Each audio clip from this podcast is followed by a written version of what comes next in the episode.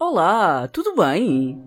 Podia vir cá dar boas-vindas aos calores e prepará-los para este. Mas já é quase como se fosse uma tradição da carta aberta, estou um bocado farto disso.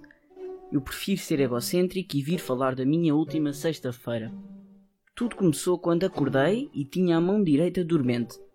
Ao início estranhei, pensei ligar ao 112, mas decidi ir comer o meu pão com manteiga com queijo limiano fatiado. Hashtag pub. Ou pub, como preferirem.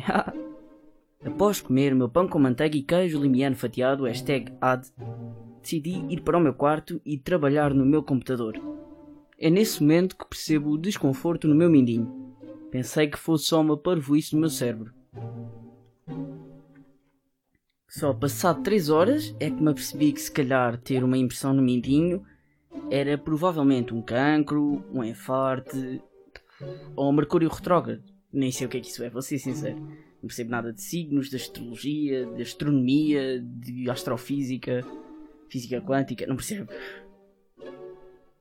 É por volta das 13 horas que começo a entrar em pânico e a pesquisar na internet o que é que poderia ser.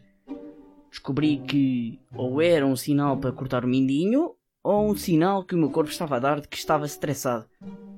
Pois, de facto devia ser stress, tendo em conta que tive 3 aulas virtuais nesta semana. Após mais 8 horas a ponderar cortar o mindinho, decidi fazer o mais correto. Eram 22h30, peguei na faca, pus a mão em cima da bancada, levantei a faca e cortei o meu pão para meter o meu queijo limiano fatiado. Resolveu-se tudo. Fui dormir. No dia a seguir acordei com o mindinho perfeito.